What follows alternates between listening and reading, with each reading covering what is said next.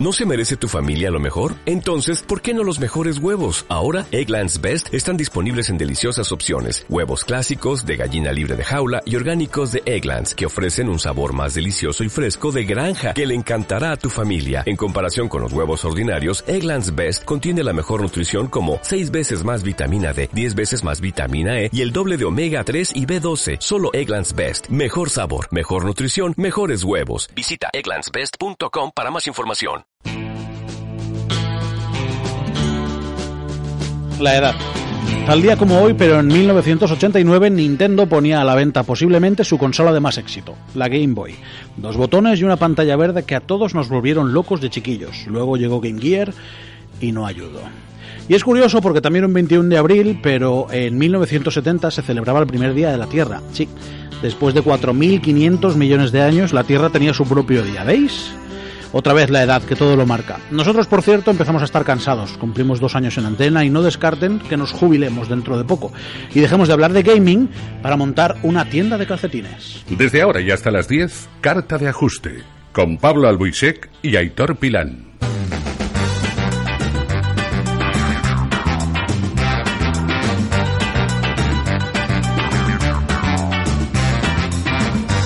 Hola, ¿qué tal? Capitán Tarpal, las 9 y 2 minutos de la noche de hoy, 21 de abril de 2017. Esto es carta de ajuste y lo va a ser hasta las 10 de la noche. Saludos de quien les habla, Hitor Pilán, que hasta que un juez diga lo contrario voy a seguir utilizando el nombre porque es el que me pusieron mis padres, entonces pues, ¿para qué vamos a andarnos con tonterías? En la producción está Belén Santiago, que se ha cortado el pelo y está guapísima, parece que la hayan dibujado. Y en los mandos de control técnico tenemos a ya no está en edad de casarse, pero se ha casado y ha vuelto. Eva Hernández. Inglita, te echábamos de menos. Pon esos dedos mágicos a trabajar y deja de lanzar besos. Pirata. A mi izquierda tengo al hijo del Sarlac, Pablo Boucher. ¿Qué tal? Hola, ¿qué tal? Eh, no sé te- si eres el hijo o el masticao. eh, eh, he tenido tiempos mejores, pero aquí estamos, al pie del cañón. Hoy vamos a tener un programa muy, muy interesante. Vamos a hablar con Ramón Jimeno, al que le hemos puesto un nombre artístico, es el de Coconut Mustache. Luego vendrá y nos explicará por qué. Eh, vamos a hablar del lenguaje de, los, de las viñetas. Eh, nos contará por qué unos cómics tienen un estilo y por qué otros eh, tienen otro lenguaje. Vamos a, nos va a gustar mucho el tema que nos ha traído hoy, seguro, Ramón. También eh, todas las noticias y analizaremos Bayonetta, que has estado jugando tú con él. No confundir Bayonetta con la bayonesa de toda la vida. No, no, Ma- Mayonesa era una canción también. No, Bayoneta, Bayoneta. Pero Vuelve, vuelve Bayoneta. Vuelve Bayonetta, correcto. Vuelve Bayonetta, el juego de Sega y de Hideki Kamiya o como se llame. Yo sabes que los nombres japoneses no los domino. Eh, Y vamos a hablar de videojuegos, evidentemente, con un invitado que tenemos ahora mismo. Es momento ya antes de entrar en las noticias de la entrevista.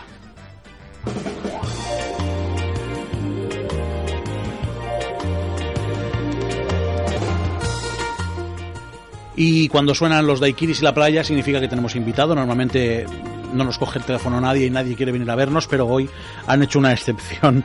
David Saiz, que es el fundador y eh, jefe de Paloma Studios. ¿Qué tal, David? Bienvenido. Hola, buenas, gracias.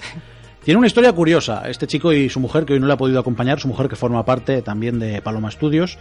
No sonará mucho el nombre, supongo, pero ahora nos va a contar la historia, porque eh, este muchacho, como habéis notado, no es valenciano, ¿vale? No es de Benifayó, ni de Borbotó, ni de ningún sitio así cercano, es de México, Así es. y su mujer entiendo que es eh, estadounidense. Así es también. ¿Cómo acabáis en Valencia? Ah, bueno, nosotros eh, hemos estado trabajando en la industria de videojuegos por más de, de 10 años. Dale, dale. Ok, y este.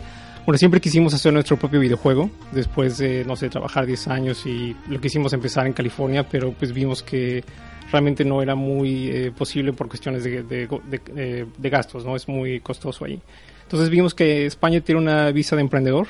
Entonces, pues decidimos aplicar por esa, hicimos nuestro plan de trabajo y pues bueno, ya vendimos todo lo que teníamos y nos mudamos a España con nuestra perrita y empezar a buscar un lugar donde vivir y pues estuvimos dos meses viajando por toda España y nos decidimos eh, por Valencia. La historia es curiosa, Pablo. la paella tiene la culpa. Sí. La Bueno. paella y un clima muy parecido al de California. Sí, bueno, en este caso, cuando vinimos, lo que más nos llamó la atención es de aquí, la comida. Que al lugar que íbamos, no importa qué tipo de comida, nos encantaba y también este eh, olía muy bonito. Cuando estuvimos aquí, era como primavera, entonces olía a flores y a olor a- a- de panaderías a pan fresco. Entonces, a, a cualquier lugar que íbamos. Entonces, eso nos encantó. Yo creo que lo primero que debería hacer la comunidad valenciana es contrataros como embajadores de turismo, porque así en un momentito lo habéis vendido fantástico. Bueno, no, pero no quiero, porque me, me encanta que esta es, que es una ciudad pequeña, ¿no? Eh, Porque pasamos por Madrid y Barcelona y realmente es muy parecido a Los Ángeles. Y, y lo que nos encanta de Valencia es de que es una ciudad, pero que es pequeña, ¿no? Y es muy, eh, muy agradable, pues, pasear, andar caminando, etcétera. Decís que no sois nuevos en esto, que lleváis ya más de 10 años trabajando y de hecho habéis trabajado para gente tan importante como Electronic Arts o Blizzard. ¿Qué habéis hecho? con ¿En qué, trabajabais en, en estas grandes empresas? Ah, bueno, yo soy este artista 3D y yo me especializo eh, más que nada en ambientes y en objetos y vehículos. Y mi esposa este, es artista de efectos, entonces ella hace explosiones, poderes mágicos, etcétera. Y para EA, por ejemplo, trabaja, yo trabajé en los Sims, en los Sims medieval. Luego trabajé en, en Sony para un juego de computadora que se llama PlanetSide 2. Eh, también trabajé haciendo eh, estatuas promocionales para el último juego de Blizzard, Overwatch. Este, mi esposa trabajó en SimCity, trabajó en eh, StarCraft, en Blizzard, este, también trabajó en cine. Que, bueno, que- que sabéis de qué va el rollo, que no que son 10 años, pero son 10 años bien aprovechados. eh, sí, sí, más o menos. Y con ese escenario eh, vienen a Valencia, montan un estudio, montáis una SL. Imagino que forma parte de la, de la trampa de la visa del emprendedor, montar una empresa. Así es. Y decidís llamarle Paloma Studios, decidís asentaros en Valencia y decidís que vuestro primer juego va a ser un juego en realidad virtual. Así es. Eh, los últimos dos eh, proyectos que hicimos fue eh, para eh, atracciones de, no sé cómo se llaman, de que te sientes en una, Simulador. un como simulador, ¿no? Hay pantallas gigantes y este, pero toda la previsualización y todo lo estábamos haciendo con el Oculus. Entonces, este, pues nos gustó mucho este, usar esa tecnología y este, pues decidimos eh, hacer nuestro primer juego con esa tecnología, ¿no? Porque ahorita es algo muy nuevo y la verdad nos, nos apasiona ahorita eso. ¿Vais a Oculus? ¿Vais a, vais a HTC? ¿A, a qué? Ah, Vive. Estamos usando el Vive y lo vamos a hacer en Unity. Entonces ahorita son las, las herramientas que estamos utilizando. ¿Y cómo va a ser el juego? Claro.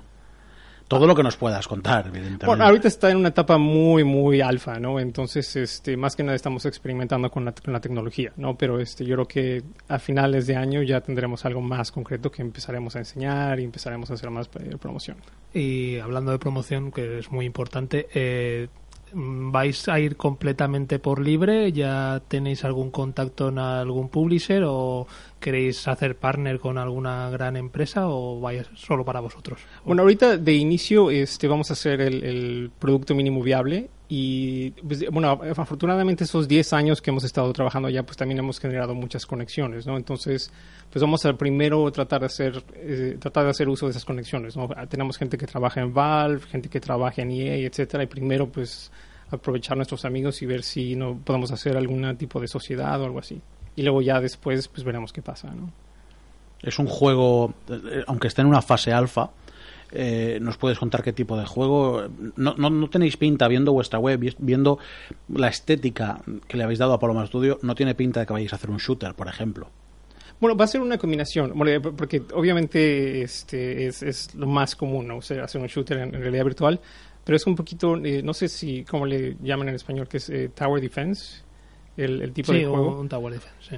Ajá, un, un tipo Tower Defense, pero eh, la mayoría de los shooters ahorita casi todos son en, en cuestión de, de- disparar y nosotros también vamos a- en la cuestión de defender, ¿no? Eh, va a ser eh, mucho, y más que nada lo que estamos enfocando mucho, porque ahorita lo, lo que hemos estado jugando mucho es eh, juegos de realidad virtual y casi todos son un- ex- experiencias muy íntimas, ¿no? muy pequeñas. Y nosotros queremos hacer lo contrario, una... eh, para aprovechar el, el- el sentido de escala, el sentido de gran tamaño en realidad virtual. Entonces eso es más que nada nu- nuestro, nuestro enfoque. ¿no? En, en cuestión de gameplay no, no estamos muy definidos porque ahorita todavía estamos jugando con la tecnología. Si me pedís una, si me permites una sugerencia, que no maree, por favor. Ah, no, es, es- definitivamente. Que es uno de los problemillas de la... Sí, es que una vez te quitan el campo de visión, eh, al final tu cerebro cree que se está moviendo y no te estás moviendo. Sí. Entonces eh, hay que jugar muy bien con, con eso. A mí me genera mu- mucha curiosidad, ¿eh? A mí me está generando mucha curiosidad. Eh, veo por aquí también que, bueno, ya os habéis asentado en Valencia, ya habéis empezado a conocer gente aquí, asistís a, distintos actos de, de gente que también programa aquí en Valencia. ¿Cómo ves el ambiente de los estudios locales que son bastantes? Bueno, algo que nos gusta mucho, creo que este, Valencia es justamente lo opuesto a Los Ángeles en un buen sentido. En el sentido, en Los Ángeles es una industria muy, muy grande, pero como llevan muchos años haciendo esto, como que ya están un poquito cansados, un, poquito, un poquito más eh, enfocados a la cuestión de, de, trabajo y de networking. Y aquí en Valencia es una industria más pequeña, pero hay mucha pasión. No, es, la gente está muy emocionada por colaborar, tienen muchas ideas, entonces cada vez que vamos a distintos meetups con desarrolladores o conocemos gente que están trabajando en videojuegos, es, es una energía que, que, es muy agradable y es, y es, con, es contagiosa, ¿no? Sí, no, aquí nos reunimos en los bares con una cerveza a hablar de, de codificar y esas cosas y, programar. Ahí será todo más encasquetado seguramente en, en Los Ángeles. Bueno, cada ciudad tiene, además, más allá de las propias costumbres que pueda tener cada ciudad, lo que seguro que estáis notando es que cada ciudad tiene un ritmo. Los Ángeles es siempre en, en, en sexta y a 150 y aquí es todo más, más calmado. Y eso es justamente uno de los atractivos por los que estamos aquí, ¿no? Nosotros estamos un poco cansados de ese estilo de que constantemente estás trabajando los fines de semana y, y todo el tiempo estás a, a, a pensando en tu proyecto, ¿no? Pero aquí nos gusta ese balance entre vida laboral y pues tener vida, ¿no? Entonces eso nos atrae mucho de, de, de aquí. Evidentemente, para decidir cambiar eh, una vida en Los Ángeles por eh, una vida de eh, diseñador de videojuegos en Valencia, hacen falta activos. Eh, imagino que estamos hablando, no te estoy preguntando a nivel personal, estoy hablando mm. de los estudios, de, del Paloma Studios. ¿Más o menos tenéis claro un presupuesto para el juego? Eh, ahorita eh, más o menos ya tenemos un presupuesto este, y claro, en, para distintos tipos de objetivos. Ahorita tenemos el presupuesto muy claro para el, el producto mínimo viable, pero también este, tenemos eh, como que distintas etapas de crecimiento y ya también más o menos tenemos eh, programado qué tipo de inversiones necesitamos y demás para llegar a esas metas. Y bueno, eh, de momento solo sois dos, eh, y, pero estáis buscando gente para, para unir al, al proyecto ¿o eh, sí próximamente eh, lo más seguro es que vamos a contratar un programador y posiblemente un este artista concepto en, en los próximos dos tres meses yo creo. Bien está hay que sí, sí, fomentar correcto, el, el correcto. empleo. Pues David eh, estamos encantados de que hayas venido a Valencia a nuestro país y a nuestro programa Oh, muchas gracias por Considérate en tu casa, no tienes ni que avisar. Los, los viernes a estas horas estamos aquí, no tienes ni que avisar. Oye, que voy, ya está. Va, perfecto. Esta es tu casa, esperamos veros pronto a ti y a tu mujer, tenemos ganas de conocerla, a ese 50% de Paloma Studios, y esperamos ver cosas pronto. Vale, vale. Vale, esperamos que nos cuentes, esperemos que, que nos enseñéis cositas, y esperemos que trabajéis por el bien de los videojuegos en España, que gente profesional de vuestro nivel pues se agradece que apueste por, por la industria local en este caso. No, pues muchas gracias por la invitación y sí estamos muy emocionados de, de, colaborar aquí con la industria. Pues David, gracias y muchísima suerte a Paloma Studios. Vale, gracias. Hasta luego.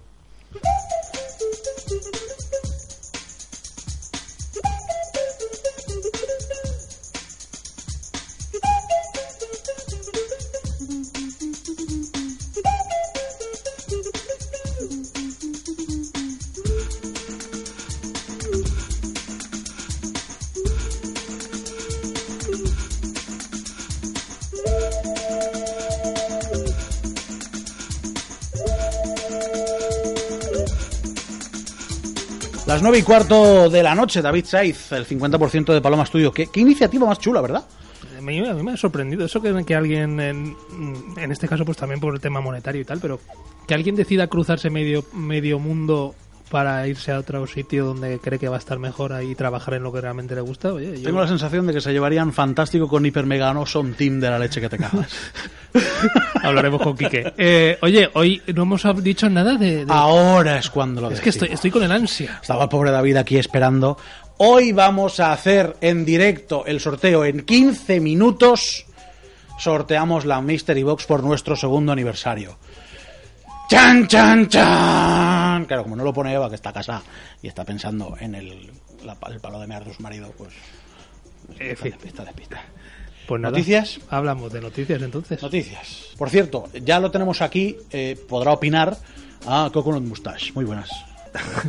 Hoy lo, lo, Está tiene- tímido, lo- lo- está lo- tímido. lo tiene- lo tienes hoy un poco... Está No, tímido. no sé a quién te refieres. Ramón Jimeno de Online Comics, ¿qué tal? ¿Qué pasa? ¿Estás bien? Estoy bien, ahora que has dicho mi nombre, mejor. La peli esta de Wes Anderson, la última de Wes Anderson, ¿cómo se llamaba? ¿El Hotel Budapest? eh, Hotel Budapest. Es muy que fan, muy fan. Tienes aspecto y con Coconut Musca- Mustache tienes nombre de, de personaje de esa peli. Es decir, ¿te, te piensas que no me han hecho ya referencia a esa película? Ni- No, ni, a ese director. Toda tu vida, entiendo. Bueno, tenemos un programa muy interesante. Eh, recordad, a las nueve y media sorteamos en directo la caja de Date el Lotazo. Seguro que no puedo participar, Pablo, que yo ya sé lo que hay dentro. No, pero eh, pues has perdido el, el tema de, importante de la sorpresa. Mm, Yo creo que mi dolor de espalda viene de lo que va a pesar la, la, la cajita de, de Por matas. cierto, aprovechemos antes de hablar de noticias. Gracias, Ramón, por vuestra aportación. Pero ya, ya se puede. No, se puede. No, no se puede decir, pero tu aportación pesa un par de kilos. Sí, tiene. Es un es, hecho. lingo- es lingotazo. es lingotazo. Correcto. Pablo, ¿qué me vas a contar? Pues vamos a hablar de, Nintendo. Follón, follón, follón, De- follón. del follón de- del follonaco de, de Nintendo que ha pasado pues vamos a ver tú si, si fueras una empresa multinacional o No no me lo preguntes, que no entiendo lo que hacen. O sea, no, no, por eso. No, me preguntes. oye, ya me has fastidiado la pregunta. O sea, eh, eh, tienes un producto que sí, que vale, que tendrá 25 años, me da igual, pero que te está haciendo ganar una pasta porque se está vendiendo de tal manera que es que no te da tiempo a. Le voy a preguntar a Ramón, que él también está de negocios. Tienes un producto que te compran casi más que los que fabricas, no, no te dan tiempo a fabricar de todo lo que te están comprando y tú, en lugar de potenciar y fabricar más porque sabes que te lo van a quitar de las manos, dices, lo mato, ya no hago ninguno más. Edición limitada, ¿eh? ya está. Es decir, te No, forra, ¿eh? Edición limitada lo puedes hacer cuando sacas mil en todo el mundo. Pero cuando has sacado 500.000 no puedes hacer edición limitada. Pero de qué producto estáis hablando, es que me estáis dejando La el Nintendo, culo. la Nintendo Mini, ¿vale? Vale. Tenemos el concepto de la Ah, Nintendo vale, vale, vale, vale, vale. Estaba, vale. Esta- Acabo esta- de conectarme, perdón. Vale. Bien, vi- vi- vive, céntrate. vive en otro mundo. O sea, tú tienes la Nintendo Mini. Has vendido en, eh, en tres meses que salió un millón y pico de unidades. La, la gente te sigue pidiendo, la gente sigue intentando conseguirlas al precio normal, de verdad. Sí, yo la, yo la quería. Evidentemente. Pablo Eh, vende una a 800.000 euros. Bueno, ese es, ese es otro tema. Está sarcástico hoy, ¿eh? No, No, no, no, es cierto. no, no. Si me dan 800.000 euros, vendo una, no, vendo dos. Busco otra y la vendo también. Eh, quiero decir, estás vendiendo que no te da tiempo. Y en lugar de aumentar la producción más, para mantener la, la demanda, dices, ya dejo de fabricarla, me voy a otro tema. Mm, ¿Y qué haces? Con esto haces dos cosas. Primero, dejas de ganar dinero porque no vendes, porque no produces. Y segundo, haces que lo que hablamos desde el día uno Desde el día uno que salieron, además, sí, sí, es verdad. que los especuladores que por el arte que sea han conseguido comprar más de una, más de dos, más de tres unidades, las que sean, las, las vendan a tres, cuatro, cinco veces el precio original de mercado. Y ahora que han cerrado producción, al precio que quieran. Y al que quieran. Por eso digo que yo tengo una muy bonita ahí puesta que, cua- no sé, cuando empiecen a valer 600 pavos, la, la- meterás la- en, una, en una vitrina y no la tocarás. o la venderé si necesito el dinero, que por suerte Bueno. a día de hoy pues no que vaya sobrado, pero tampoco me falta. Entonces, no le veo yo la lógica ninguna. No la tiene, desde luego. Eh, han- la cuestión es que Nintendo ha dicho que ha parado la producción de la Nintendo Mini. Y además, eh, ahora parece que el motivo de que han parado ese- esa producción es que va a sacar la Super Nintendo Mini. Claro, es lo que se dice por ahí, que mm, como siempre Nintendo no dice nada hasta el día que Hasta lo el día dice. que lo dice, es y lo deja caer y ya está. Pero las, las, los rumores dicen que Nintendo decide parar la producción de la Nintendo Mini porque ya está empezando a preparar la Super Nintendo Mini que llegará al mercado a final de año. Vamos a ver, ¿no tiene recursos Nintendo para tener dos productos en producción? Pues claro la Nintendo tiene. por un lado y la Super Nintendo por otro. Pues ¿Qué claro pasa? los tiene. Si, si ha tirado millones con la Wii U, Claro, yo la única explicación que le veo es que dicen, no, es que ahora todo el mundo, cuando yo anuncie que en tal fecha sale la Super Nintendo, nadie me va a comprar la Nintendo. Se va, leche, que te van a comprar las dos. sí. Que lo sé yo, lo sabes tú y lo sabe ese Lo señor que pasa dos por ahí. tipos de personas en el mundo, los vivos y los muertos. Te van, a te van a seguir comprando las dos. El que ya te han comprado la 1, la Nintendo normal, se va a querer comprar la Super Nintendo y el que no quería comprarse la, la Nintendo normal se la va a comprar igualmente. No sé, es que es tener dos hits y... Yo, yo lo haría también y no, no Pues- tengo ni una ni otra, así que... Pues nada, el tema es ese. Que Pablo vende una por 800.000. Si los tienes, Puedes, ¿Pero puedes, ¿Por qué haces spam? puedes dejar de gastarte los- el medio millón al año que te gastas en cera de bigote y comprársela. Yo lo dije, el día que salga, ¿qué tal? Yo mm, la vendo o la cambio por una o la cambio por una Scorpio. Mira que me estoy bajando, eh, comprar una Scorpio, cambiarla por una Scorpio. Yo te iba a decir, me parece. No- no estoy te sales sarpullido No, directamente de, la no, pi- de no, pensar. No estoy diciendo por la próxima PlayStation, no, o sea, la cambio cambio Nintendo Mini por Scorpio a pelo. Es como mejor se disfrutan las cosas, a pelo. Nueve minutos quedan para las nueve y media. Recordemos, a las nueve y media sorteamos en directo, en vivo y en directo, el sorteo de Date el Lotazo, la caja mágica, eh, en la que habrá de todo menos cruzado mágico de Playtex. Por fin, ya ha pasado, en unos juegos oficiales se incluyen los eSports. Pues sí, eh, se anunciaba esta semana la- el Consejo Olímpico Asiático, Consejo Olímpico de Asia, El COA. el COA o OCA. Mira, esta es como la canción de Jesulín. COA, COA. Bueno, pues COA. junto a AliEsports, que es la sección de eSports del gigante este de AliExpress y tal, los, los chinos estos, pues han llegado a un acuerdo para que en, en los Juegos eh, de Asia del 2022, Que eso, que eso es mañana, como quien dice. dentro de cinco años, pues los eSports eh, sean una disciplina más como cualquier otro juego olímpico, cualquier otro deporte. Tendrán sus medallas y tendrán sus ceremonias, desfilarán cuando desfilen las delegaciones. Esto es real. Esto es real, esto está pasando. Esto y, quiero decir, estos han, han sido los primeros, pero pero lo vamos a ver. esto va a pasar. ¿eh? Es, o sea, es muy probable que en 2024, en las Olimpiadas, no se sabe si van a ser en París o en, o en Chicago o Los Ángeles, ¿Se juegan sentados? o- eh, se juegue sentado. O sea, quiero decir, estamos hablando de, de que esto va a pasar. De momento serán los Juegos Asiáticos, que digamos que son como las mini Olimpiadas de los países asiáticos, en el 2022. Pero es que a partir del próximo año ya, en el 2019, eh, eh, perdón, el 2018 y en el, y en el 2019, en las eh, en, en otros minijuegos olímpicos, digamos, asiáticos, ya van a estar representados en forma de exhibición como cuando no sé hay muchos deportes pues que antes de ser olímpicos pues una olimpiada o dos como- olimpiadas como la antes demo, la demo, sí. Sí, no, lo- son los deportes de exhibición que no tienen, eh, no laurean a los ganadores, pero digamos que los introducen. Pues bueno, ellos- estos, los deportes electrónicos en Asia, van a ser introducidos en el 18 y en el 19, y para el 22 ya serán deportes de, de pleno derecho. No me lo puedo ver. Así va a ser. No me lo puedo ver. Así va a ser. Siete minutos. ¿Vosotros creéis que tenemos siete minutos antes del sorteo para hablar de la siguiente noticia? Ay, Tú puedes estar siete horas, pero tendrás que resumir. El viernes de la semana pasada, hace una semana, no hemos podido hablar de ello porque la semana pasada no sé coño era de la Santa Sede, de no sé qué, y no tuvimos programa. Pero llega el momento de hablar de Star Wars.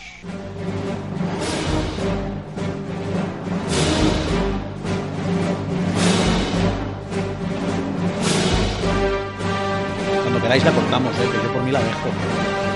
A mí me, a mí me gusta que suene. Habla, ve, ve- ve hablando, ve hablando, venga, que te Bueno, emocionas. vamos a hablar de dos cosas de Star Wars hasta las nueve y media, ¿vale? Yo os voy a contar el tráiler, yo os voy a despedazar la película y luego... ¿Ya la sabes toda, ya? No, no, que si no la he visto, ¿cómo la voy a saber? No sé. Eh, pero voy a hablar de mis teorías particulares. Y acuérdate que en episodio 7 acerté. Dale, dale. Dilo, reconócelo, Venga, acerté. sí, acertaste. Gracias. Eh, A Han solo lo matan, ¿no? Sí, a Han Solo lo matan. Y en esta película, y en esta película Leia no muere, tranquilos. Murió la actriz, pero Leia sigue. Eh, salió el tráiler y lo más espectacular del tráiler de, eh, de esta película, episodio 8 de las Jedi, es que hay un momento en el que Luke Skywalker, que sabemos que tiene frase, al menos tiene una, Se quejó, se quejó de que Sí, sí, se de la quejó. otra. se quejó de eso y de ocho meses entrenando para un plano. De lejos. O sea, pero bueno, eh, es Luke Skywalker, es Mahamil y puede hacer lo que quiera. Eh, en un momento del tráiler a Luke Skywalker se le oye decir, solo sé una cosa de verdad, y es tiempo de que los Jedi acaben. Es mucho más espectacular en inglés, pero no tengo pronunciación suficiente para hacerlo con la voz y la donosura de Mark Hamill. Eh, el tráiler prevé, eh, según eh, el canon, que son los cómics, prevé evidentemente la batalla entre el lado oscuro y, y la luz, y prevé un duelo final que augura que en la tercera peli de esta tercera trilogía vamos a ver morir a la familia Skywalker. A toda. Sí, a toda. ¿Pero cuántos quedan? Eh, De Skywalker queda Luke y Rey. Siempre y cuando Rey sea quien creemos que es. Rey yo creo que es, y lo mantengo, la hermana de Kylo Ren. Perdón. Es mi teoría personal. Luego me equivocaré, pero esto va de apostar. ¿Y qué pasa? Que ella no se dio cuenta de... Hay miradas de No se Leia, acordaba. hay miradas de Leia, hay abrazos de Leia en el episodio 7 que huelen a podrido en Dinamarca. Pa- parto con amnesia, enfermedades del espacio, ¿cómo va eso? No, hombre, pero que hay miradas que chirrían. Y hay miradas entre Pero puede- Han Solo y Leia en episodio 7, cuando hablan de Leia, cuando Han Solo le da el, el blaster y la mira con cariño y decir, cago en la puta, qué ganas tengo de decirte que soy tu padre. Pero si no la reconoce cuando, cuando llegan en el. Pero ¿cómo la va a reconocer si la enrunan en un planeta lleno de polvo? A la muchacha, con todo lo bonita que es, iba a echar una gitana. Bueno, Sabes que eso no se sostiene, ¿verdad? Bueno, bueno. Bueno, estaba y se murió. Eh, el tráiler ya ha salido, entramos en la época alta del hype. Van a ir apareciendo teasers y trailers en los próximos seis meses, hasta que el 15 de diciembre salgamos de dudas y veamos una batalla épica entre el novio de Elena Dunham en Girls y, Mike, y Luke Skywalker. Pablo, Battlefront. Y pues aprovechando también este Celebration, la semana pasada, pues eh, se presentó el próximo juego de la franquicia, en este caso Battlefront 2, que por el tráiler parece que va a ser todo lo que no fue El Battlefront el 1. Battlefront de hace dos años, de Electronic Arts. Huele a juegazo, ¿eh? Huele a juegazo, se ve, vamos, que parece la propia película, eh, parece que mm, va a estar más enfocado en el imperio, vamos a jugar Si con... es, que, si es que al final, yo no sé cómo decirlo, a la negritud. Bueno, pues según lo que aparece en el trailer, vamos a jugar, va a tener campaña que no tenía el primero, que era Eso se, eso se agradece. Entonces parece que la campaña pues va a ser eh, llevando a esta oficial de, de la élite de los troopers de- del imperio y poco más se sabe. Mm, Lógicamente tendrá un montón de modos online para jugar 40 contra 40 o los que sean, como, como en el Battlefront 1. Y nada, pues la fecha oficial de salida será el 17 de noviembre, o sea que todavía faltan unos cuantos meses, pero los suscriptores de Lea Access o del Origin Access para PC podrán empezar a jugarlo a partir del 9.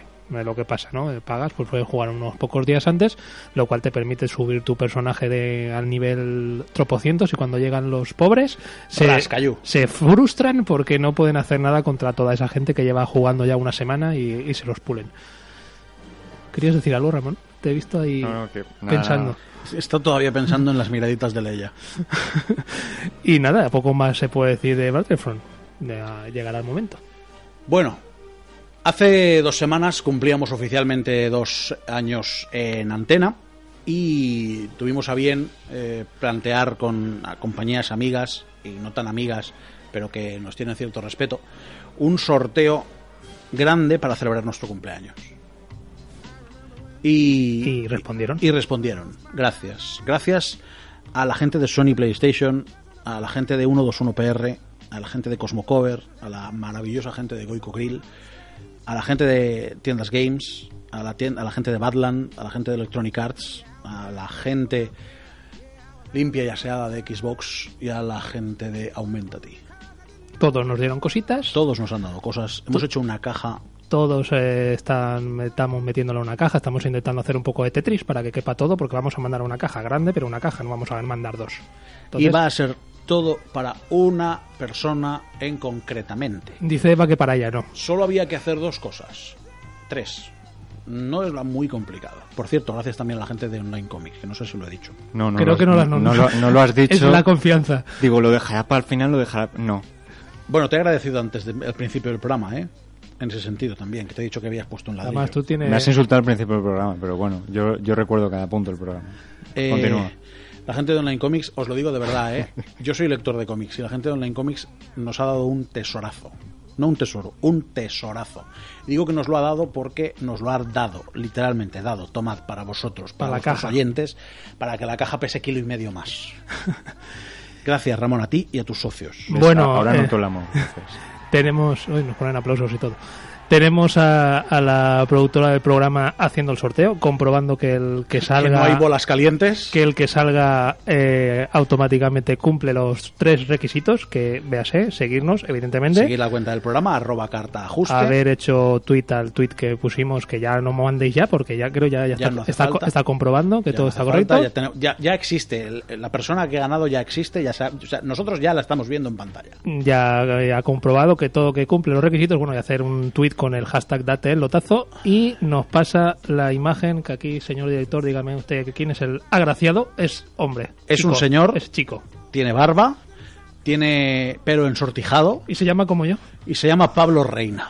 Pues Pablo Reina, eh, allá donde estés, ponte en contacto con nosotros por DM en Twitter, No evidentemente. vamos a decir el nombre en ninguna red social del ganador. Tienes que descargarte el podcast, comerte media hora de podcast y, O más. y tienes solo hasta las 2 de la mañana. No, no, esto es broma. Eso es broma. si no, nos lo quedamos. No, Esto es broma, esto es broma. Pablo Reina, eh, enhorabuena, te llevas un pedazo de caja sorpresa. Esperemos que cuando la recibas nos mandes fotos de todo para comprobar que Correos no nos ha hecho un expolio. ¿Vale? Eh, tenemos una lista de lo que te vamos a mandar, así que eh, enhorabuena. Te, hostia, se lleva un pedazo de regalo. Yo ya te digo, ya lo quisiera yo. ¿De dónde Solo- es? ¿Sabemos de dónde es? Pone en sus cuentas de Twitter, pone dónde es. Pues no, me he parado yo ahora a verlo. Yo, bueno, la cuestión de donde sea, ponte en contacto con nosotros, nosotros te mandamos la, siempre que sea dentro de España, lo ponía en las bases. No me digas ahora, no, es que soy de Venezuela. Pues con todo el respeto a la gente de Venezuela, mm, no, en las bases ponía que eso era solo para España. Correcto. Hemos mirado si es español. Hemos mirado que nos sigue. Es que no, no- no lo pone, no lo pone en Twitter, no pone soy de... Bueno, Pablo Reina, si no eres español, o sea, si no eres español, no, si no vives en España, haznoslo saber. A cualquier otra parte de la península ibérica o las islas, te lo mandamos encantado. Así que enhorabuena, dos años de antena y te llevas una caja compuesta por productos de compañías absolutamente indiscutibles como PlayStation, como Nero, productos de Daedalic, de Devolo, de Goico Grill, eh, tiendas Games, Gambitious, Badland, Electronic Arts, Devolver, Xbox One, Aumentati. La gente de 121 también nos ha ayudado mucho. Y, por supuesto, la magnífica gente de Coconut Mustache Online Comics. Me vas a matar, pero te vas a quedar con Coconut Mustache. para los restos. Vamos. Eh, Está rifándose también una colleja. ¿eh? Pablo Reina, gracias. Ponte en contacto con nosotros eh, por redes sociales y, y lo arreglamos todo para para que te para que recibas este pedazo de sorteo. Esto es carta de ajuste. Seguimos. Hombre, mira, alguien ya, que no es él de momento, pero la vida en directo, alguien ya, eh, que nos está escuchando evidentemente, ya ha, ha- ha dado el ganador Eh, Gracias. por las redes. Ah, Gracias. Menos mal que decimos que no lo vamos a decir. Que la gente tiene que descargarse el podcast y todo eso. Che, es que de verdad, que al final hay sorpresa. Que hay una cosa que no hemos Que dicho. al final hay sorpresa. O no. O no, no, no, o no. Bueno, seguimos en carta de ajuste. Vamos a acompañarlos hasta las 10. Y es, ahora. lo, es lo malo de las redes sociales de hoy en día, que todo se sabe. Eso es así, eso es así. Fíjate las Kardashian con todo el culo al aire. Eh, no se me ha ocurrido otra cosa, lo siento. Vamos a hablar de Will Smith. O vamos a hablar de Aladdin. ¿De qué queréis? ¿Aladdin? Aladdin. Aladdin. Dale a Aladdin. Esto no es Aladdin. No, tienes razón, tienes razón la escaleta. Tienes razón la escaleta, que estoy idiota. Los cómics con, con Back in Black. Tienes razón la escaleta. Eva, tienes tu razón. Back in Black. La está volviendo loca. me, me estoy confundiendo hasta yo. Vale, va- empezamos de cero. Seguimos en Carta de Ajuste, te acompañamos hasta las 10 de la noche, escuchamos la sintonía de Coconut Mustache. Ahora sí. Es que además está, se ha enfadado porque no le ha tocado el premio. Y está. Mírala, se cruza de brazos, no baja las regletas. Eso es una mujer casada feliz. Se la nota. Se la nota, te has casado, la has cagado. José, apretale fuerte. Escuchamos Black in Black y cuando suena el barranco, barranco quiere decir que ha venido Ramón Jimeno de Online Comics. ¿Qué tal, Ahora Coconut? sí, ahora sí que nos entendemos. Te voy a llamar Coconut Mustache de aquí hasta que terminemos cualquiera de nuestros periplos. Te No, aviso. No, lo mejor es que la cera lleva coco. Tú ves, si es que al final, si es que al final lo que es la sabiduría. la es solo, es solo para que quepa ya dentro de su gozo absoluto y se vaya a dormir tranquilo. ¿no? Gracias. De es la soledad que me hace insultar a la Hoy, gente. hoy estás muy perjudicado. Llevo una semana que si te lo cuento. Es más, ayer creo que te lo conté. ¿Qui- ¿Quieres abrirte? No. No, no. Dime. no. No, dime tú, que vienes a contarme no sé qué. No sé, me, me ha- Vienes a contarme un tema muy chulo. Muy chulo. Me habéis vendido ahí como si fuera a hacer una tesis sobre el cómic y sus diferentes evoluciones. Y, quiero decir, esto después de ACDC no, no, no me encaja para nada. En realidad lo que Ramón viene a contarnos es los diferentes estilos de, Ve- Vengo a hablar sobre la, la viñeta. La de, viñeta. de la viñeta y el lenguaje de la viñeta. ¿Qué- qué- O sea, fíjate, fíjate que si es humilde. Viene arreglado como si fuera un ministro y va a hablar desde lo más pequeño del cómic a lo más grande. Eh, Pero, decir, pero es hoy lo imprescindible, lo más pequeño, pero lo- es lo imprescindible. tan pequeño pero tan grande. Es verdad. Es la, la mejor la mejor forma que me has presentado nunca. Es que en el fondo yo te quiero. Buah, mentira. Bueno, eh, la viñeta. Hablemos de la viñeta. ¿Qué, cómo, cómo, ¿Cómo conocéis, conocía la viñeta? ¿Cómo conocisteis a una viñeta? No, ¿cómo conocéis vosotros? ¿Cómo definiríais lo que es la viñeta? Uf, es una muy buena pregunta. Uf, no, uh, de- oh, no puedo. Quiero decir, era para hoy, pero bueno. Eh, ese, ese recuadro, ¿no? Sí, no, pero ese clásico que- recuadro ver, donde está comprendida no- una imagen del cómic, ¿no? No quería decir que en realidad era un acotador de la escena del cómic. Quería ser algo más poético. Ha sido demasiado de golpe. ¿A que duele cuando se meten con.? No, No, no. Va, en se- eh, No, a ver, una viñeta vi- simple y llanamente es el contenedor de, de- la escena del dibujo. Correcto, correcto, eso es donde quería llegar. Pues eh, si nos remontamos eh, mm, behind, behind, behind, eh, lo que viene a ser atrás del tiempo, eh, llegamos mm, hasta lo que venía a ser la, viñeta satírica. Recordamos todos eh, en los libros de texto encontrar esas viñetas de, de 1789 super viejunas eh, pues, haciendo la típica sátira sobre el gobierno, la típica crítica, que no estaban definidas por nada. Estamos hablando de, eh, de cuando estaban los primeros diarios, es decir, no existía ningún contenedor, simplemente imagen y, y mensaje, imagen y crítica. Eso, ¿cu- ¿Cuándo se empezó a definir el contenedor? Cuando se requirió contar una historia. Que diréis, "Mm, vaya rollazo, puede ser. Pero eh, ¿cuándo, ¿cuándo era requerido esto? Cuando se decía, cuando se necesitaba contar una historia, contar algo en el tiempo, eh, establecer varios personajes. Ya hacía falta establecer una división. Y eso es lo que se logró con el clásico contenedor que hoy conocemos. Eh, Una, una pregunta. Esto es una pregunta técnica, ¿eh? De desconocimiento puro y duro. Dime. ¿Tú crees que el, que el formato viñeta tiene algo que ver que al principio estaban enclaustrados en un diario? Eh, yo creo que yo creo que nació de ahí. Vamos, yo me, me apostaría me apostaría tu mano a que nació de ahí. Muy bien. Vas, a ver, básicamente No, es para que sepas que sé, que yo un poco sé. Básicamente porque tú eh, piénsalo cuando estaban los... Ah, no me sale la palabra. Los tipos, no. Los tipos... Buah, como, como lo diga, es para como lo digan mal me van a, me van a cargar mucho. Los tipos, eh, cada una de las piecitas que se ponía en la imprenta a la hora de... Los de- fotolitos. Los no, no, más atrás todavía. Esas piezas de, metal... que era cada, cada pieza era una letra. Claro, que, pero a la hora de reproducir una imagen eh, había que hacer una plancha. Sí. Eso ya era más complicado y generaba ese borde del que tú hablas. Está- estabas en lo cierto, eh, seguramente ese, ese es el origen, el primigenio. Eh, cuando, como decía, cuando nos enfrentamos a, a ese contenedor, cuando ya hacía falta, mm, por decirlo de una manera generalista, contar una historia. ¿Y qué sucedió? Que surgió el típico formato de, de la tira, la tira que todos conocemos, como puede ser uno de los que he traído Liniers, ese, ese genio eh, súper conocido argentino de, de la tira cómica, eh, el cual tuve, tuve el placer de conocer y la verdad es que eh, entendía, la, entendía la viñeta de, de una manera que le daba infinidad de posibilidades, personajes, eh, la en cómo, cómo dejar eh, una tira cómica abierta, cómo coger al lector. Eh, es un hombre que mm, yo no sé cuánto con- contenido tendrá, pero mm, trabajos de agrupaciones de tiras que he visto de él, mm, rollo dominicales, los clásicos, eh, eh, son parecen infinitos, que nunca se acaban. Y todos, todos, todos están bien, a mí me, no sé, me gusta muchísimo. Bueno, continuando con la viñeta. Cuando conseguimos esta agrupación de la viñeta empezamos a lograr la tira y de ahí ya se empezaron a lograr esas, agru- esas agrupaciones de pliegos que todos conocemos como, mm, sobre todo vosotros, eh, pequeños viejunos, eh, el, Ah. el tebeo. ¿Ya, no- ya nos ha soltado? Últimamente nos da así de, de ¿De refilón, verdad? cada dos por tres, ¿eh? A ver qué ponen en vereda. Si me, si me tengo si me tengo que ir a lo que viene a ser la, la época la época antigua es cuando vivíais vosotros, ¿no? Hombre, ¿Vale? se- Seguimos viviendo en la actual. Bueno, lo, lo que duréis. Está rifando No. una hostia. La- ¿Quieres decir la que se estaba rifando para ti al principio? Sí. Vale.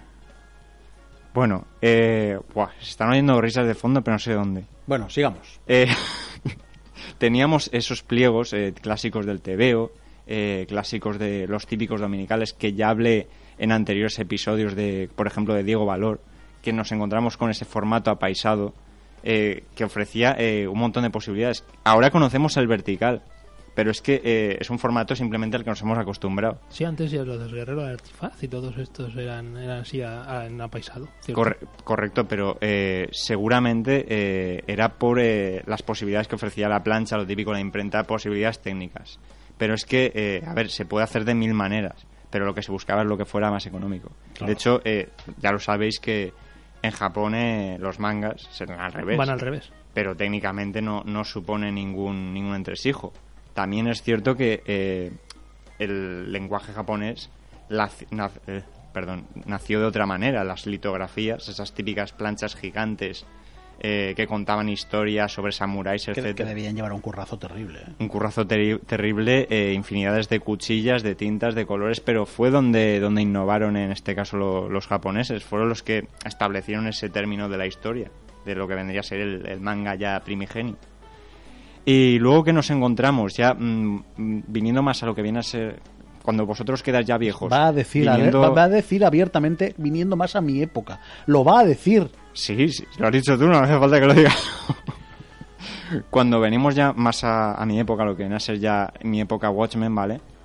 Eh, con Alan Moore, de Gibbons, etcétera, nos encontramos, que también lo he traído, eh, con esa composición de viñetas eh, áurea que casi... eh, todo el cómic, eh, ya lo dije en su momento, eh, es una, una puñetera pasada. Está realizado sobre la, sobre la proporción áurea cada una de las páginas es un espejo de la anterior y este hombre mm, es que compuso todas las viñetas de esa manera, ¿vale? Lo cual eh, es algo... Eso no se- llega a ser enfermizo ya, ¿no? Sí, yo creo que iba, sí, iba ¿eh? a decir excéntrico, pero es que es enfermizo. Eh, esa composición hecha a regla de cada plano, que es que no es que suponga un problema, es que cuando tú, cuando actualmente compones un cómic, lo va a tocar Aitor, eh, Watchmen, momento histórico, no. Eh, cuando tú compones un cómic Es que es una locura. ¿eh? an- eh, ya sea antes o ahora, eh, te, enfrentaba, te enfrentas al, al storyboard, ¿no? Que es lo que se hace para, para una película. Componer toda esa serie de planos de- desde diferentes puntos, diferentes perspectivas que ofrecen el- que ofrece el- en la continuación de la historia, la continuación de cada personaje, cada trama, y con, con la composición y aunando todas ellas, lograr la historia. Pues todo eso, llevarlo a una misma dimensión, eh, es una enfermedad. Es una enfermedad que solo tiene eh, el señor eh, Alan Moore. Entre otras de las muchas que tiene. Correcto, correcto. Y, Y ya para acabar. y ya para acabar, no, es, no tengo tampoco mucho que decir Muy más. bien, muy bien. Eh, más. Más corto tú, iba a hacer un final épico. pero más Yo corto. solo quería añadir una cosa. Entre el formato Watchmen, que Sí. dentro de lo que cabe bueno, es grandecito, pero es contenido, y los apaisados que dices tú de, de nuestra época, El viejuno, sí. eh, yo casi que me quedo con los viejunos, eran un poquito más manejables. Yo os voy a hacer una pregunta, pero necesito una respuesta rápida. ¿Vale? Rápida. ¿Cuál es tu primer recuerdo de un cómic, de una viñeta? Buah de Mortadelo. Idem. Pues yo, el mío es Goomer, de Ricardo y Nacho. No sé si lo acordáis. No sé si os acordáis que era un astronauta tirando a gorrinete. Quiero decir, cada uno al final. Eh, Ramón Jimeno de Online Comics. Esta es tu casa, lo sabes. Eh, lo sé, lo sé. Y os doy las gracias por ello. Perfecto, pues paga tu alquiler. Quedan 15 minutos. Seguimos en carta de ajuste. Pablo, ¿qué es lo que nos queda? Por cierto, Pablo Reina, escríbenos. Al final, no sé, igual, si no da las señales de vida en, Ah, no, le en doy- X tiempo, le no, doy- lo- no lo repartimos. Le doy una semana y si no lo vendemos. A ver, vamos, ¿qué, te- qué quiere hablar de Juego de Tronos, Expediente X? Eh, ¿Por dónde quieres que tiremos? Pues quiero que empecemos por Juego de Tronos. Pues empezamos por Juego de Tronos. Juego de Tronos. Chun, churu, chun. Ya dijimos que se confirmaba en julio, 17 de julio, si no me equivoco, 17 de julio. Ansia viva, no, lo siguiente. la séptima temporada y ante- antes de ayer, ¿no? Ayer, ayer mismo aparecieron Las primeras imágenes. las primeras imágenes oficiales de, mm, de rodaje de la séptima temporada.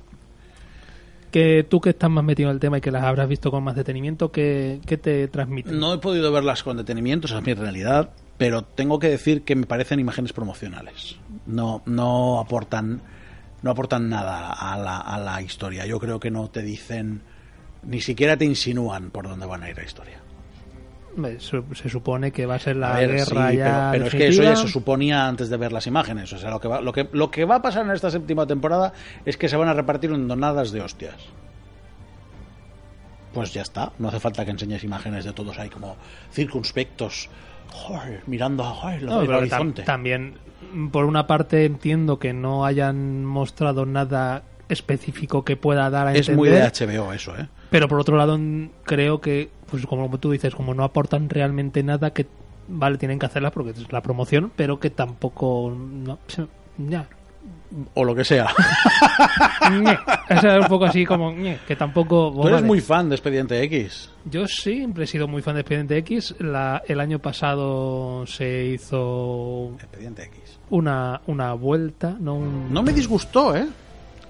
Hay, hay opiniones para todo. Hay a quien no les disgustó, a mí no me disgustó. Hay quien dijo, "F- f- vale, sí, se han juntado, han grabado seis capítulos, pero ni. no, nada. A mí no me disgustó. Pero- yo, yo tengo que reconocer que yo no era fan. Pero mm, yo eh, pienso que intentaron sintetizar en seis capítulos lo que se hacía normalmente en una temporada que eran de veintitantos, 21 o 23 capítulos. Me explico. Eh, eh, la estructura prácticamente calcada de las nueve temporadas anteriores, diez temporadas anteriores, eh, de sus veintitantos capítulos, siempre había dos, tres capítulos por decirlo de alguna manera, un plan en coña. em, Otros cuatro o cinco capítulos sobre la trama del fumador y tal, y otros sobre eh, propiamente expedientes sueltos, digamos. Pues han trasladado esas proporciones a seis capítulos, con lo cual hubo dos capítulos sobre la trama del fumador, que seguía vivo, aunque parecía que había muerto. Había un capítulo claramente de coña, de, de- de chorradas, y, y, y el resto, pues que seguía un poco la trama de la famosa hermana de Mulder y tal. Entonces, ¿qué va a pasar con esta nueva temporada? Eh, que se supone que van a ser 10 capítulos nuevos, que todavía no han empezado a rodarse, pero bueno, No, o sea, de hecho se confirmó ayer. se confirmó ayer que sí, que ya está firmado, que lo van a hacer. Todavía no han dicho cómo no van a empezar y se supone que se estrenará a lo largo del año que viene. También dijeron eh, el año pasado que eh, tanto Mulder como Scully tenían una agenda muy apretada y que no, estén- no iban a estar libres hasta el año 2020 y no sé cuántos para poder grabarla. Pero bueno, o hay mucha pasta por Sí, medio, Se habrán puesto un kilo encima de, de la un, mesa. un kilo o, o 25. Eh, Me parece una locura, ¿eh? Un kilo por capítulo me parece ya una barbaridad. Yo creo que esta gente cobrará más de un millón por, por capítulo seguro. Bueno, la cuestión es que les habrán puesto mucha pasta una encima. cosa, ahora mismo nadie cobra más, que, más de un millón en tele. Los de Big Bang Theory, de de Big Bang Theory. un millón. Pero bueno, esta gente con esta con esta serie seguro que ganan más de un millón por capítulo fijo. No, da igual. La cuestión es que les habrán puesto mucha pasta encima Sí, para eso. que adelanten la, la agenda que tenían tan ocupada. No sé yo en qué, porque la verdad es sí hacen alguna cosilla de vez en cuando, Bueno, pero tampoco. David Duchovny está haciendo una serie ahora, pero que tampoco es una serie de, en la que él hace de canalla, que es, que es lo que se le da bien. Bueno, la cuestión que, que sí, que el propio Chris Carter, que es el productor y creador de toda la vida, va a estar metido ahí, que han confirmado 10 capítulos y que empezará a rodarse, pues eh, suponemos que este año y se estrenará a lo largo del año que viene. Pues estaremos ahí a ver las aventuras. Eh, antes de hablar de cómics, os he dicho que íbamos a hablar de Aladdin. Eh, es momento de hablar de eh, Aladdin, sí, sí, tal cual, Aladdin. En serio, con todas las canciones que hay de Aladdin me tienes que poner esto. Pero vamos a ver. La, elegi- la Be- elegido Belén, Belén Santiago, que es nuestra productora. O sea, quita esto inmediatamente. No, quita esto, in- no, quita esto inmediatamente y pon un genio tan genial o el príncipe Ali. Esto es para aburrir a las ovejas. Por favor. Bueno, Will Smith parece que va a interpretar el genio. Lo tiene muy difícil porque, eh, evidentemente. Ah, correcto. Eh, Will Smith parece que está en rumores y negociaciones para interpretar al genio. Y digo, lo tiene muy difícil. El genio en la versión inglesa lo interpretó Robin Williams, quien evidentemente ya no está en sus propios zapatos para interpretar nada. Y me parece un riesgo innecesario para Will Smith. Will Smith, eh, yo, él o su representante o ambos o no sé yo por qué eh, se han empeñado que tienen que salir en una película de Disney. Igual que se empeñaron que tenían que salir una de superhéroes. Igualito. Eh, iba a salir primero en Dumbo, Dumbo. y no llegaron a un acuerdo monetario y se jorobó que Will Smith saliese en la versión de imagen real de Dumbo. Ahora dicen que va a salir en la versión de imagen real de Aladdin. Como intérprete del genio. O sea, imagino que le pondrán los trajes y será la voz Y- del genio. Si es por, por CGI el genio, sí, si no, pues a lo mejor lo pintan de azul. Qué bonito va a ser eso. Porque igual que tenía buenas orejas para hacer de Dumbo y no del padre del niño de Dumbo, tiene buenas orejas para hacer de genio que también tiene un buen par de pabellones auditivos. Es correcto. Entonces igual lo pintan de azul y, y sale. Recordemos que hace apenas un mes empezó el casting para encontrar a los dos actores anónimos que interpretaran a Aladdin y a Yasmín. Eh, espero que en España retomen a José Mayuste. Escuchamos a José Mayuste. ¡Cuidado que quemo! Y ahora, cuando quedan nueve minutos para las diez, te recordamos, Pablo Reina, ponte en contacto con nosotros. Has ganado el sorteo de Date el Lotazo. Es hora de hablar de... Bayonetta está de vuelta. Oye, ¿Y, esa, y esa- eso? Eh, eso spoilers. Spoilers, ¿no? Pues nada, vamos con el análisis de la semana y esta semana, pues, ¿Esto qué es? bayoneta. Ah. A mí me pegáis unos sustos, de verdad. Es que no te, no te escucha. Todo lo, que, todo lo que no sea salirme de las chicas de oro. Bueno, pues eh, escuchamos de fondo el tema principal de Bayonetta, Take Me to the Moon, nada más y nada menos, esa, esa versión tan espectacular que hicieron.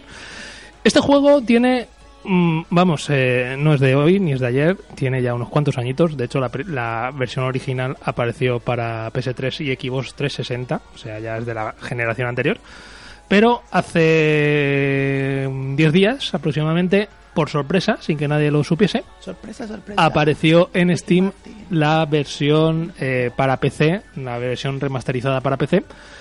Y es que el 1 de abril, el April Fool's Day este, famoso, que ahora ya todos hemos adoptado como... Hombre, pero es que si hemos adoptado las hamburguesas, el Halloween, el, el muérdago, el Día de Acción de Gracias y el Black Friday, adoptemos también el April Fool's Day. Bueno, pues el, el- Nada. el día este, el 1 de abril, apareció. Sega dijo: Vamos a lanzar Bayonetta en, en Steam. Y la gente, pues hubo quien se lo creyó, hubo quien no se lo creyó por el día que era. Por el día que era. Y hubo quien efectivamente buscó Bayonetta en Steam y estaba. Pero era un jueguecito eh, de 8 bits súper sencillo en el que solamente podías saltar y disparar en el sitio sin moverte. Con un sprite de Bayonetta que mataba a los malotes que venían, les disparabas, no podías moverte, simplemente E- ese era la inocentada. Y esa era, y era joder, qué, qué bien, sí, Bayonetta en Steam, qué, qué guay, pero Ah, pero, días más tarde, Sega introdujo el Bayonetta propiamente dicho eh, en Steam. Eh, novedades de esta, de esta versión, como digo, es un remaster del original. Podemos jugarlo evidentemente a 1080p, incluso hasta resolución 4K y a 60 frames estables. Y solo tiene que las, las es un juego que tiene mucha mucha animación, mucho render, ¿no? Mucho cinemática. mucha cinemática, perdón, no me sale la palabra. No. Pues las cinemáticas sí que se conservan con la resolución y los 30 frames de la versión original. Evidentemente, esa zona, eh, todas las cinemáticas que tiene muchísimas no las han rehecho, pero lo que es el juego en sí, cuando estás luchando, eso está todo rehecho, todo mucho más pulido. Eh, este juego creado, como todo el mundo sabe, por Hideki Kamiya, pues eh, eh, lo publica SEA, como digo, y en el que tomamos el papel de una bruja que deberá enfrentarse a hordas de ángeles, pero son ángeles que son malos. Y se supone que las brujas son malas y los ángeles son buenos, pues aquí la cosa va al revés, ¿no? Eh, porque, bueno, una serie de hechos catastróficos que han surgido, el equilibrio entre el bien y el mal eh, se rompió y esta bruja muy especial que usa cuatro pistolas, dos en las manos y dos en sus tacones de, de los zapatos, eh, pues se tiene que encargar de acabar con estos eh, ángeles, por decirlo de alguna manera. Eh, la trama ocurre en Vigrid, que es una ciudad ficticia de Europa, y en el que ante- antes pues eh, los sabios, que eran los seres de la luz, y las brujas, que eran los seres de la oscuridad, pues vivían en armonía y en un poco la aldea del arce. Sí, una cosa así. Y la cuestión es que un día esa armonía se rompe, pasa algo raro, Bayonetta tiene que ver con ello, y la, la enclaustran en un ataúd y, y se pierde su, su pista hasta 500 años más tarde, en el que mm, no diremos por qué, porque forma parte de la trama, mm, revive, eh, vuelve, a, vuelve a la Tierra y es cuando se desencadena todo. Ella en principio era mala porque era de la oscuridad, era una bruja, pero aquí es la buena de la película. Eh, el título, bueno, es un hack and slash, es decir, es un juego de tira para adelante y aporrea botones como loco, crea combos, Mata, mata, mata, mata mata. sin parar, evita que te maten y eh, una de las curiosidades de, de este personaje y que es bastante comprometido es que ella va vestida con su propia melena. Me explico, tú la ves y lleva un traje de cuero, además muy ajustado y muy bien, pero ese, ese traje de cuero se forma mágicamente, evidentemente, a partir de su propia melena, de su propio pelo. Cuando hacemos ataques especiales, eh, eh, digamos que como que el pelo se le, se le suelta, se queda desnuda, aunque no se ve nunca nada, ¿Se emporreta? y este pelo, con este, eh, con este pelo, pues eh, crea objetos o crea. eh, invoca eh, seres del infierno para que ataquen a, a sus enemigos. Automáticamente se vuelve a formar el pelo y vuelve a quedar vestida y tú nunca vas a ver nada, pero es, es un, algo que en su momento y a día de hoy pues que es un poquito de, de controvertido. Eh, otra cosa es que, bueno, la chica pues está muy bien diseñada, no lo vamos a negar, y tiene pues unos toquecitos así como de muy picarones, por ejemplo. Eh, eh, Tacones, pistolas con tacones. Sí, empezando por ahí. Pero vamos a ver, tú cuando en cualquier juego de estos, mm, para tenerse, mm, recuperar vida, eh, tomas pociones, ¿no? Normalmente se toman pociones o se hacen hechizos mágicos para ser temporalmente in- invulnerable, pues tomas pociones. Pues aquí la chica se come chupa chups. Y tú la ves chupando un chupa chup, que te le da un toquecito así picarón al asunto. Entonces, eh, digamos... Pero qué mente ha hecho ese juego. Eh, pues eh, ya te lo he dicho, eh, el, el señor Camilla. Eh, como digo, pues los chupa chups son el equivalente a las pociones normalmente. Eh, decir que no solamente ut- utiliza pistolas, es que utiliza escopetas, látigos, katanas, trabucos, incluso cuando te pasas el juego eh, una primera vez. mm, La primera vez tienes tres niveles de dificultad para elegir. Muy fácil, fácil o normal. Cuando te lo pasas en normal se desbloquean el modo difícil y el modo súper difícil de, de la leche. Pues si consigues pasártelo en ese quinto nivel de dificultad, desbloqueas una nueva arma que es un sable láser, tal cual. Puedes ir dando sablazos Nunca láser. sobra un sable láser.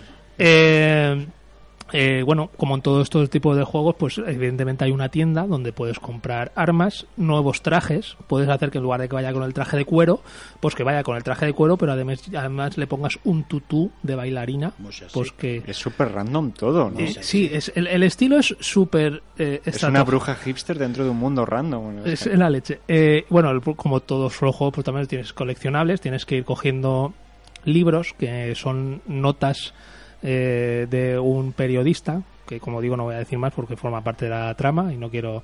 eh, puedes encontrar eh, tumbas donde hay donde enterraron a brujas, que si las abres pues te dan potenciadores y tal.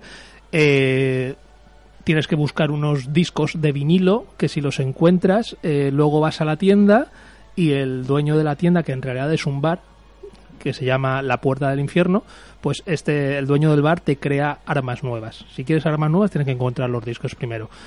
Eh, luego como buena bruja pues te puedes transformar en animales, te puedes transformar en pantera, en, murciélagos, en un halcón para hacer otro tipo de ataques. Eh, gráficamente, como decía, se ha mejorado tanto la resolución como las texturas. Eh, y eso sí, sigue co- conservando la banda sonora, que realmente está muy bien. Y como curiosidad, decir que en el año 2013 se publicó un anime llamado Bayonetta Blood Fate, que cuenta básicamente lo que son las historias eh, de las cinemáticas que aparecen a lo largo del juego, pues lo hicieron en forma de anime. Desde que apareció el juego, ya digo, hace unos 8 o 10 días, ya hay más de 126.000 descargas para ser un juego que tiene fácilmente 7-8 años. Sonaron los pitos, es señal de que se nos acaba este carta de ajuste y ya suenan también los nuestros. Ramón Jimeno, gracias por quedarte en este programa tan especial para nosotros. Esta es tu casa, lo sabes, no tienes ni que, llamar. Y si vienes así deseado, cuando quieras. Siempre. A los mandos del control técnico y publicitario estuvo Eva Hernández, la señora, Belén eh, Santiago en la producción, Pablo Albuchek, que es un placer, como siempre. Dos años llevamos haciendo esto, querido mío. Parecía que fue ayer cuando empezamos. Me cago en Me estoy quedando sin voz ya. Qué viejo que somos. Yo he sido Aitor Pilán, se quedan en sintonía de CV Radio. Mañana tendrán ustedes el podcast colgado en nuestras páginas y en nuestras redes sociales, donde podrán escuchar el nombre del ganador. Pablo Reina, ponte en contacto con nosotros, Rey. Nosotros nos vamos. No se olviden de dos cosas muy importantes. La primera es llorar, pero de la risa, de felicidad. Y la segunda es llorar, pero de dolor al empujar.